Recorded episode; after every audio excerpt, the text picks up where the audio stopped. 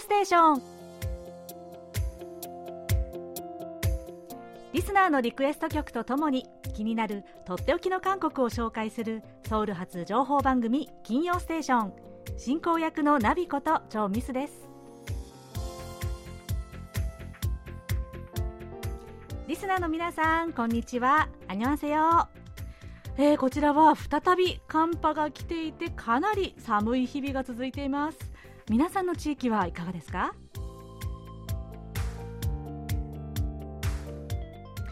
さて明日ああさって1月22日はソンライ陰暦のお正月です。韓国では明日から旧正月の連休に入る感じですね。だいたい4日間ぐらい平均的にお休みなのかなと思うんですけれども、えー、私は今年の旧正月は、え田舎に、まあ、夫の実家にね行くことにしました。えー、去年も一昨年もですねコロナのために、まあ、当日正月の当日の帰省というのはできなかったんですよ。で今年はまあ3年ぶりに旧正月を田舎で過ごすことになるんですけどね。で、まあ、以前にもあの話したことがあるんですけど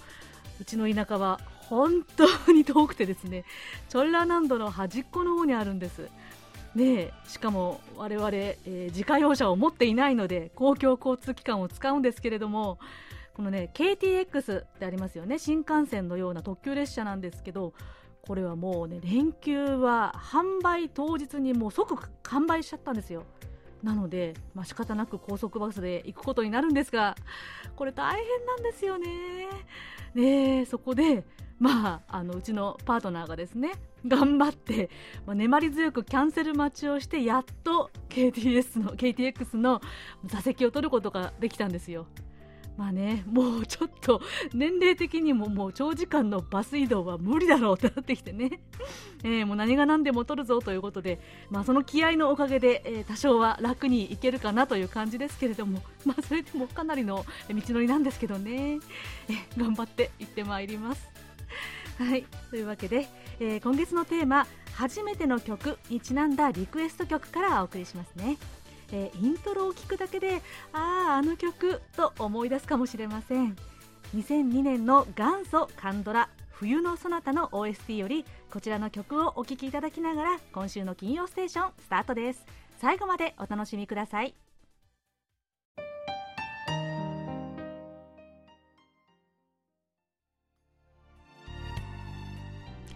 こちらはお便りモンスターおたもんさんから私が K-POP で初めて数えきれないほど聴いたと言える曲です。とのことでリクエストをいただきました。ご存知2002年に大流行した冬のそなたの OST「竜のチョンプットチグムカジ最初から今まででした。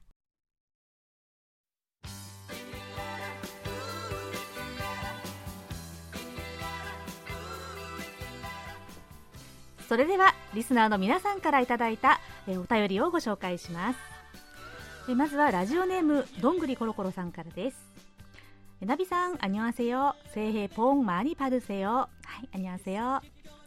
ナビさんもコロナに感染してしまったんですね。それはそれは大変でしたね。お休みができたので、日本に帰られてたのかなと勝手に思ってたんですが、そうではなかったんですね。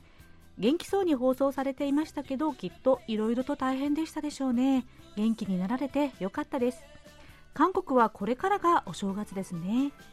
2021年1月23日放送の「土曜ステーション」をもう一度聞かせていただきました。ソウル暮らしの音の韓国の絵本「おばあさんの餃子作り」のお話が面白かったのを思い出したので1月22日には蒸し餃子を作って旧正月を迎えてみたいと思います。来週27日は最終週でまたお休みですね。寂しい。ということでした。はい。私も来週寂しいです。えー、ありがとうございます。どんぐりコロコロさん。ねそうなんですよ。もうね、本当にご心配おかけしましたが、えー、元気になりました。はい。えー、そう。で、韓国では、え先ほども、あの、話にありましたが、え来週、あ、もう今週の、ね、日曜日から、えご正月なんですけれども、えー、2年前の1月の放送を聞いてくださったんですね。ありがとうございます。はい。その時もねあの絵本をご紹介したんですけれどもおばあさんの、えマンドゥ餃子作りという絵本ですね、え気前のいいおばあさんが森の動物たちを総動員してたっぷり、えマンドゥを作るというお話ですね、えー、あれ読むとね本当にマンドゥが食べたくなるんですよね、えー、どんぐりコロコロさん、えー、美味しく作って食べてくださいね。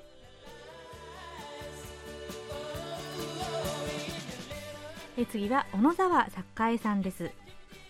KBS 日本ご飯の皆様明けましておめでとうございます。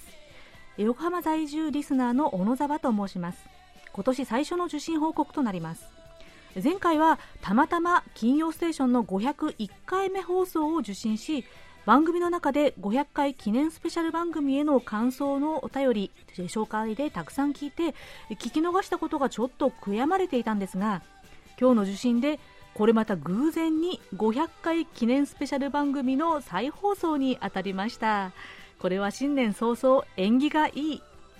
朝10時台の放送は接託環境では時間経過とともに信号強度が低下する傾向があって後半は了解度が厳しくなりましたがそれでも興味深い番組を拝聴できて楽しかったです。昨年は1月の義母の逝去、そして8月の ZIP の逝去が続き1年を通じてなかなか落ち着いて BCL を楽しむ心境とならなかった年でした。今年はまたのんびりと楽しくラジオライフを復活させていきたいと思っています。とのことです。はい、えー、小野沢さん。まずは昨年お母様とお父様を見送られたとのこと、えー、心からお悔やみ申し上げますね、えーえー、今年は落ち着かれたらまたラジオゆっくり聞いていただけたらいいなと思います。でね、たまたま先週先々週ですね、えー、500回記念番組の再放送を 聞いてくださったんですね、偶然に。えー、いやいや、こちらもね、あの、ちょっとした、まあ、あの、緊急放送ということで、再放送だったんですけれども、それでも、新年早々ラッキーと思っていただけたなんてね、なんかちょっと私も嬉しくなりました。はい、ぜひねこれからも楽しくのんびりと DCL ライフ楽しんでくださいね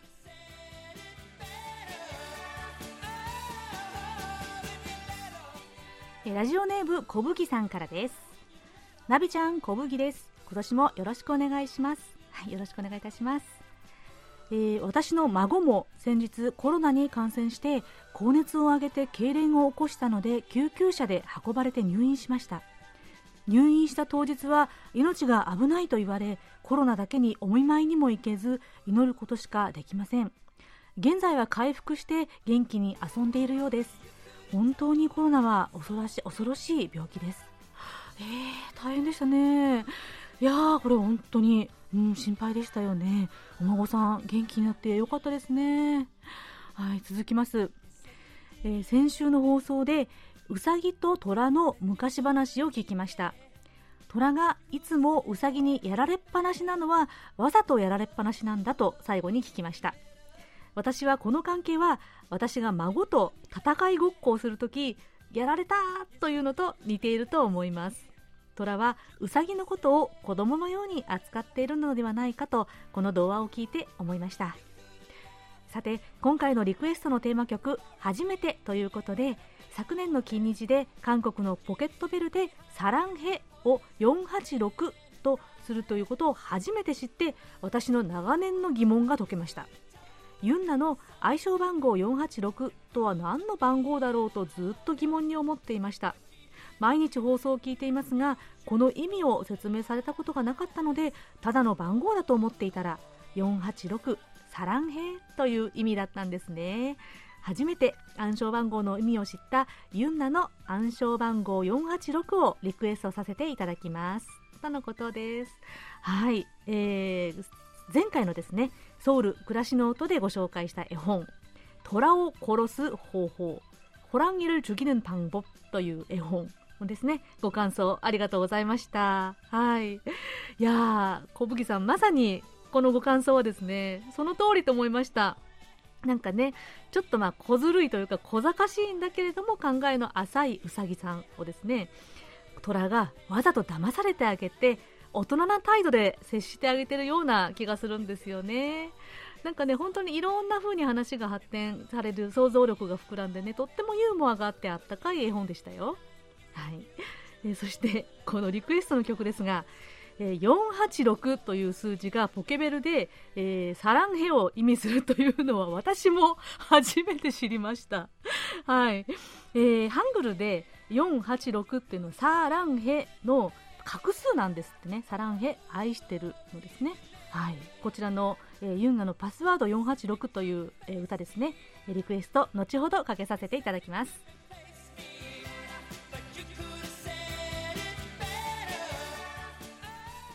お便りモンスターおたもんさんからです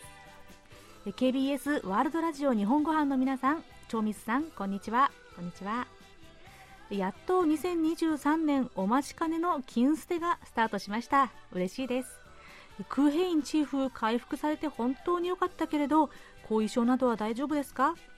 それにもそれにしましてもクーヘインチーフが一番辛い毎日を送っていたとは思いながら私も普段当たり前に聞いていた放送が再放送にこう代替となりいかに毎日がああ今日は金捨ての日だとか水曜限界灘だみたいな感じで楽しみにしていたかが改めて認識できた気がします。日常の些細な幸せですが失って初めてという気づきですかね。些細な幸せって実はとっても大事だったんですね。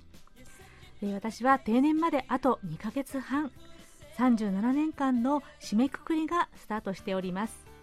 えー、己の一つ一つの言動の意味を問い直すことが多い毎日となっています。とのお便りでした。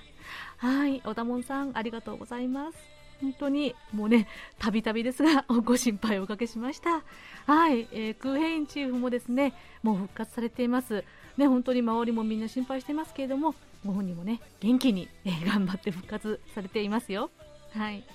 ね、でも本当におっしゃる通り、ね、健康も損なってみて改めてその大事さに気づくもう身に染みて分かりました、ねまあ、健康ももうそれに日常の些細なこともね大切にしなきゃなと思う1年の始まりです。はい。そして歌門さんあと2ヶ月半で定年を迎えられるとのことですね。ね、以前からも本当に大好きな仕事だったとおっしゃっていましたので本当に万感の思いなんじゃないかなと思います、ね、まだちょっと早いけれどこの場を借りて本当にお疲れ様でしたとお伝えしたいです。えそしてね今年はものもう皆さんあのおたもさんに素敵なニューライフがきっと始まると信じていますよ。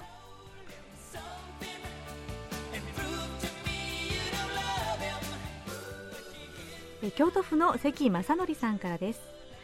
ナビさん明けましておめでとうございます。今年は日韓交流は活発になるでしょう。訪日外国人が多く関西へ訪れています。もちろん韓国からの方も多く入国されています。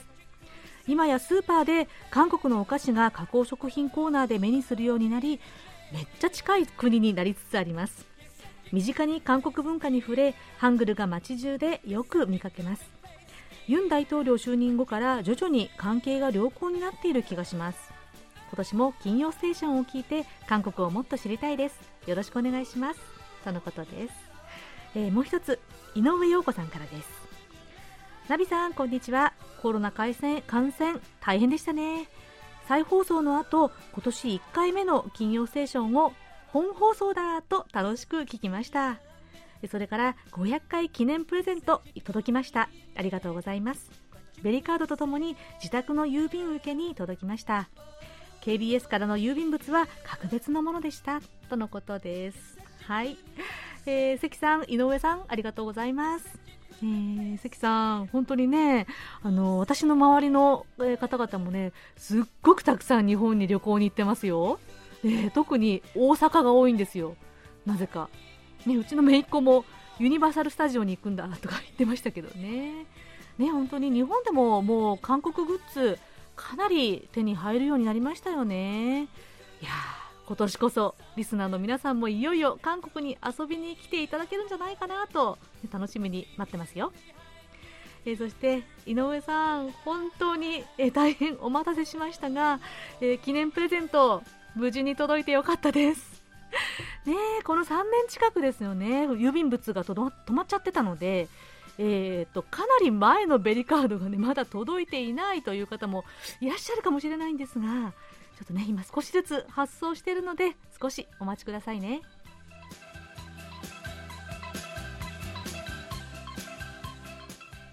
さて各月でテーマを決めてリクエスト曲を募集していますが来月も引き続き初めての曲として募集します。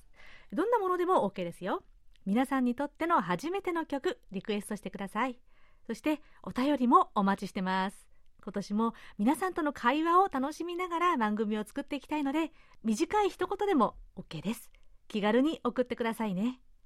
お便りはメールアドレス japanese.kbs.co.kr または番組ホームページの日本語放送へのメッセージをクリックして書き込んでください。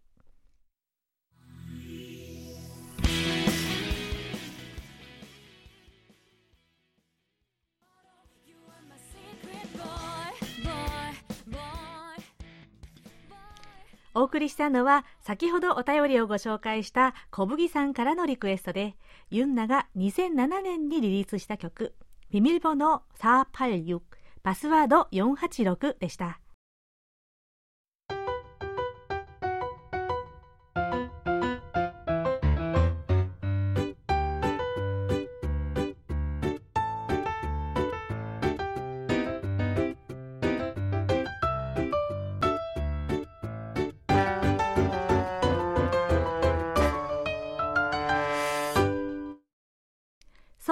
暮らしの音。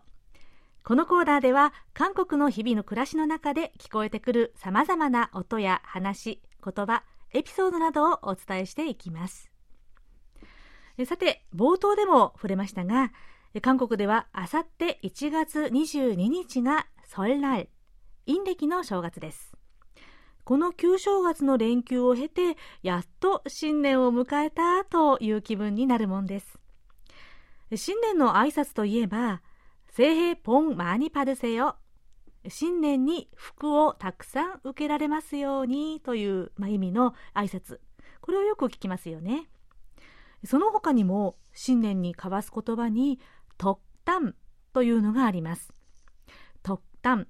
これは人徳の徳という漢字に談話の談という漢字を書いて特談、特旦と言います。相手の幸せや成功を祈って良い意味を含む言葉を送ることを言うんです。特段例えば、新年には望むことがすべて叶いますようにとか、大変だった2022年を乗り越えた分、今年はもっと豊かで健康で良いことばかりが起きる一年になりますようお祈りします。そういった言葉があります。これらはお正月に家族や親戚が集まった時に目上の方が若い人に特旦のするという場面がよくあるんです。ところが、それがいい話というよりは耳の痛い説教になってしまうこともしばしばあるんですよね。やれ今年は頑張っていい大学に入るようにとか、今年こそいい人を見つけて結婚しなさいよとか、若い人にとってはそれらの特旦はもううんざりとなってしまうこともしばしば。そんな中ちょっとユニークな特旦シリーズを見つけました。2 3 0代のミレニアル世代に向けたストレートで正直な願いを込めた面白特旦も紹介してみます。例えばこういうものがあります。努力した分よりも大きな所得を得られますように。普通は努力した分報われますようにというところですが今の若者たちは努力に比べて報酬はそこまで大きくないという現実を悟ってしまってるんですね。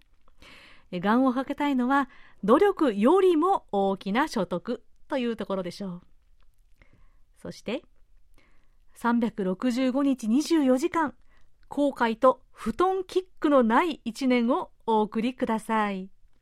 この布団キックというのはですね夜寝寝床で今日一日を思い出すと布団を蹴り上げたくなるぐらい後悔してしまうということ。布団キックイブルキックっていうんですけれどもね、ま今日一日を充実させて後悔しないということこそが自分らしく生きることというミレニアル世代の価値観を表しているそうです。次に SNS にアップするたびにいいねが50個以上つきますように。はい。もうね SNS が生活の一部になっているミレニアル世代が希望する SNS の反応の数字。平均51.8個だそうです。そして毎日7時間以上熟睡してピカピカのお肌を取り戻されますように。これミレニアル世代の望む1日の平均睡眠時間。7.6時間というデータが出ているそうです。最後に物質的にも精神的にも平和であることを願います。ミレニアル世代が人生で最も重要に思う価値の1位は安定感だそうです。物質的にも精神的にも満たされて安定を保ちたいという心理ですね。これらは20代をターゲットとした研究機関大学明日20代研究所というところがリサーチしたミレニアル世代の幸せと価値観探求報告書というものをもとに作られたストレートな特短シリーズから抜粋して紹介しましたどうでしょう？リヤッと笑ってしまうものがあればまた、あ、わかるなぁと共感してしまうものもあったんではないでしょうか？ということで、え今日はそれらに交わすいろいろな特短をご紹介しました。良い言葉を送り合って気持ちの良い一年をスタートしたいものですね。リスナーの皆さんも素敵なことがたくさんあふれる2023年になりますようお祈り申し上げます。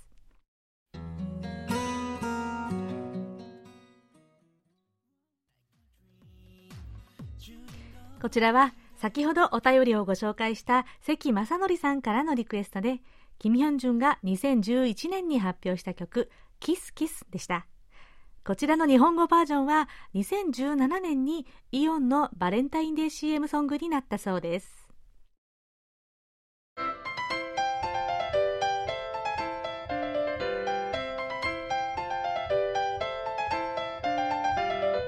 とっておき韓国ノート今さら聞けない韓国入門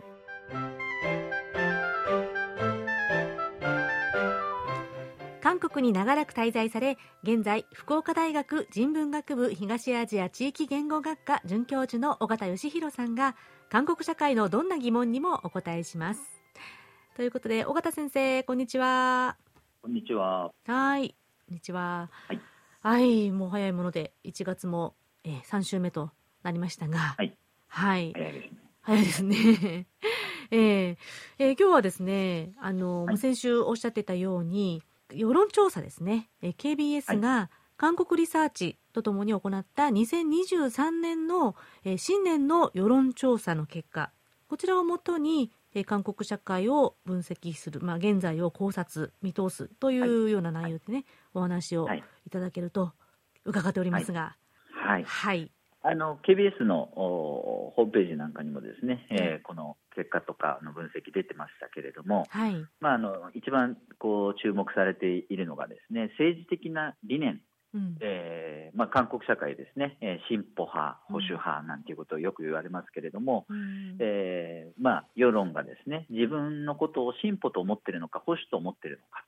ということについてちょっと調査した結果があったんですが、はい。えーまあ、これやっぱり進歩か保守かということで、常に韓国社会こう政治的な混乱というか、対立というか、うん、あこう続いてきた中で、うん、えー、本当にこれがですね、えーまあ、政治をの支配している理念なんだろうかというのが最近言われるようになっている中で、うん、えー、この世論調査の結果が出たわけですが自分が進歩派だと言っている人は28%、うん、で保守派であるという人が24%。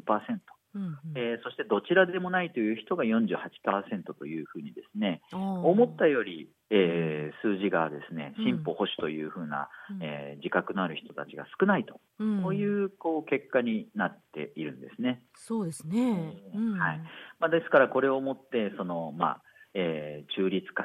ですか政治的な中立化、うん、えー、あるいはこう不動票になるような人たちが増えているというようなことが、あまあいまあ、い言えるのかなと思うんですけれども、うんはい、でさらにこの調査の中ではですね、えー、実際の政治的な立場をまあ、確認してみようということで、進歩的な立場を確認するための質問とか、うんうん、えー、保守的な立場を確認するための質問、えー、そういったものもですねこう投げかけているんですが、はい、えー、例えば、え金持ちから税金をたくさん取り立てて貧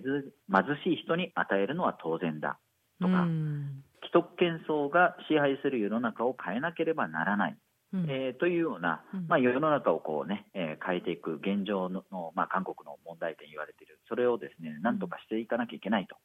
いう、こう、進歩的な立場というふうな、えー、ことが確認できる質問としてですね、うん、挙げられているんですけども、うんうん、自ら進歩派であると答えた人の中で、それぞれの質問には82%、81%の人が、うん、えー、こういったあ立場に賛成を示していると。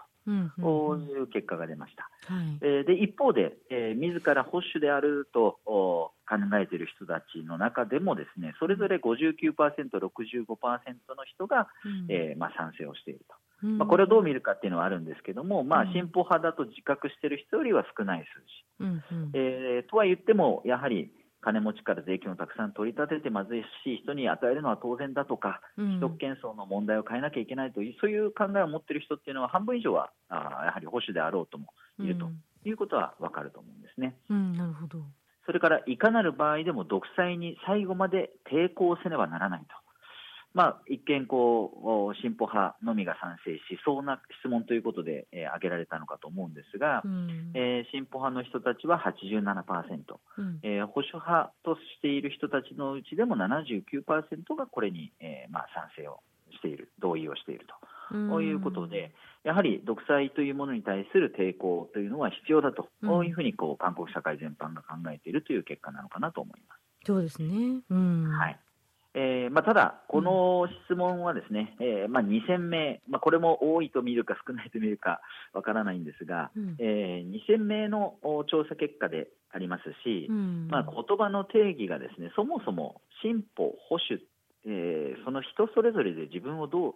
定義しているかっていうのはなかなか、えー、違うあの違いがあると思うんですね、うんうんうん。えー、さらに進歩的な立場を確認するための質問だというふうな設定になってはいても、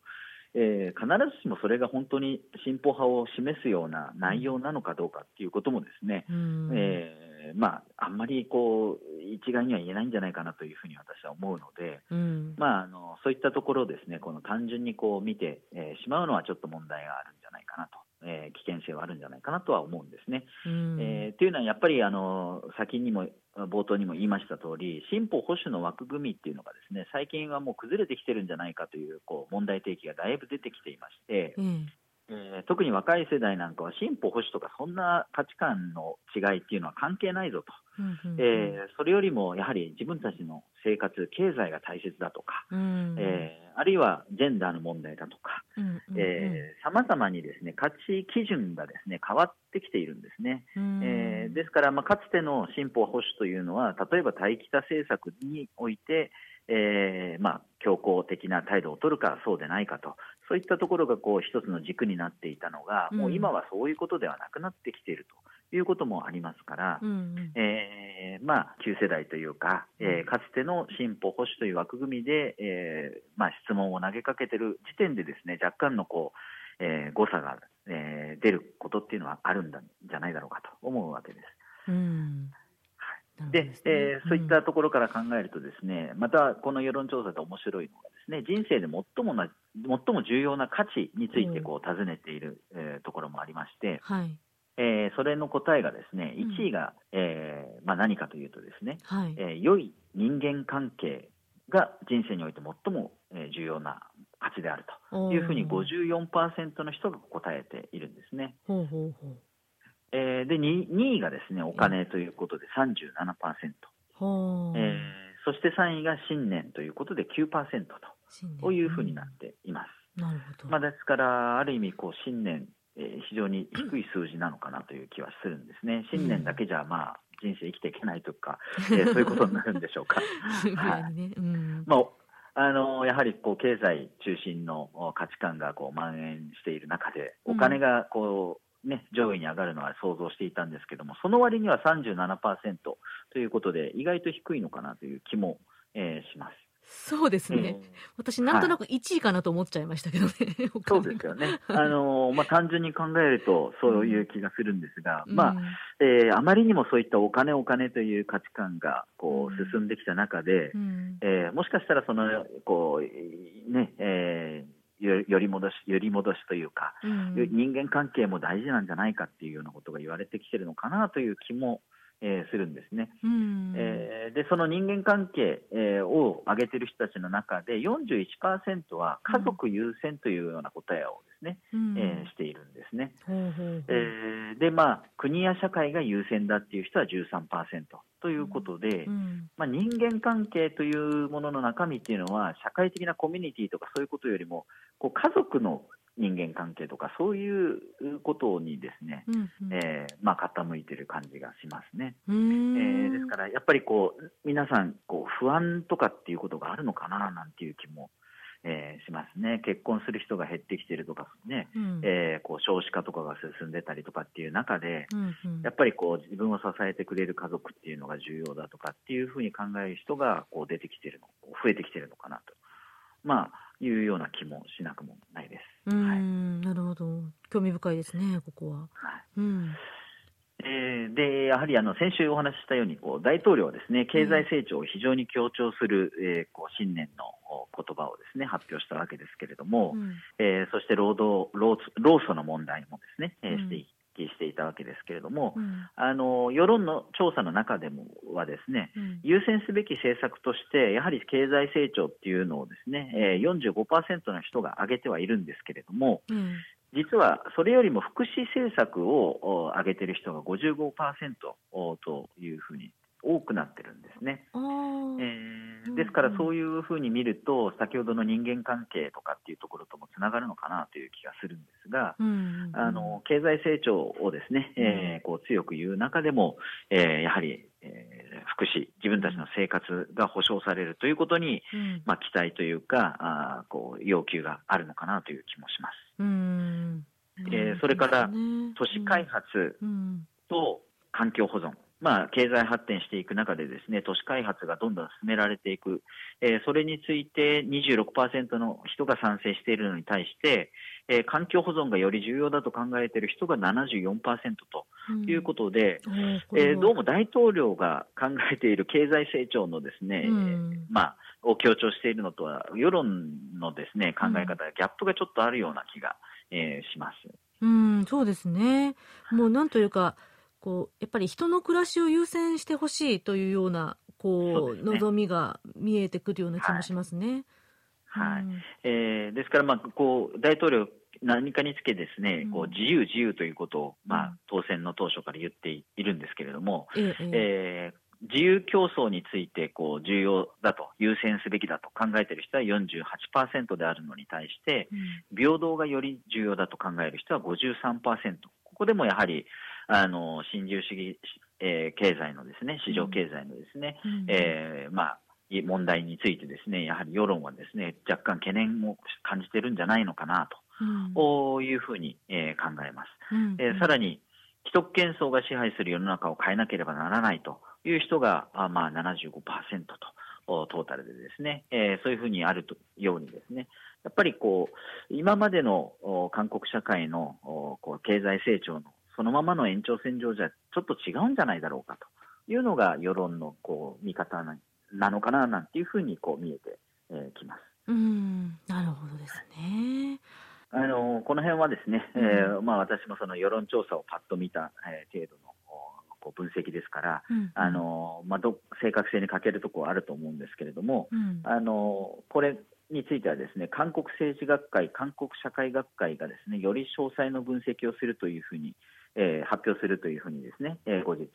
えー、言われ言っていますので、まあ、また今後のですね、えー、分析にも注目したいなと思います。なるほどですね。はい、ぜひまたその情報などが出てきたら、まあ、ここでね紹介していただければと思います。すね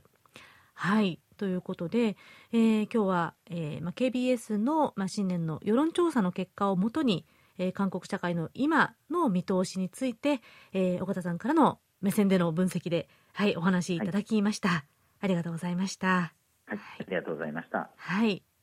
えー、来週は一週お休みをしてまた2月にお目にかかりますねはい、はい、はい、ということで、えー、とっておき韓国ノート今さら聞けない韓国入門宛てに皆さんどうぞお気軽にご質問をお寄せください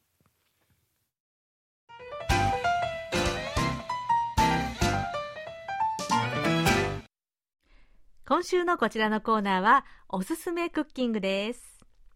さて韓国のソルライといえば必ず食べるのがドッグお餅のスープですがこのお餅大量にストックしてあって余っちゃうという家も結構多いんですよね。今日はドッグのお餅を使ってちょっと変わった甘いおやつのレシピをご紹介します。ドッグに入れる楕円形のお餅はうるち米なので日本のお餅と違って粘り気が少ないものなんです。最近では日本でもこのドッグのお餅を売っている食材屋さんがあるので探してみてくださいね。えまずは材料です。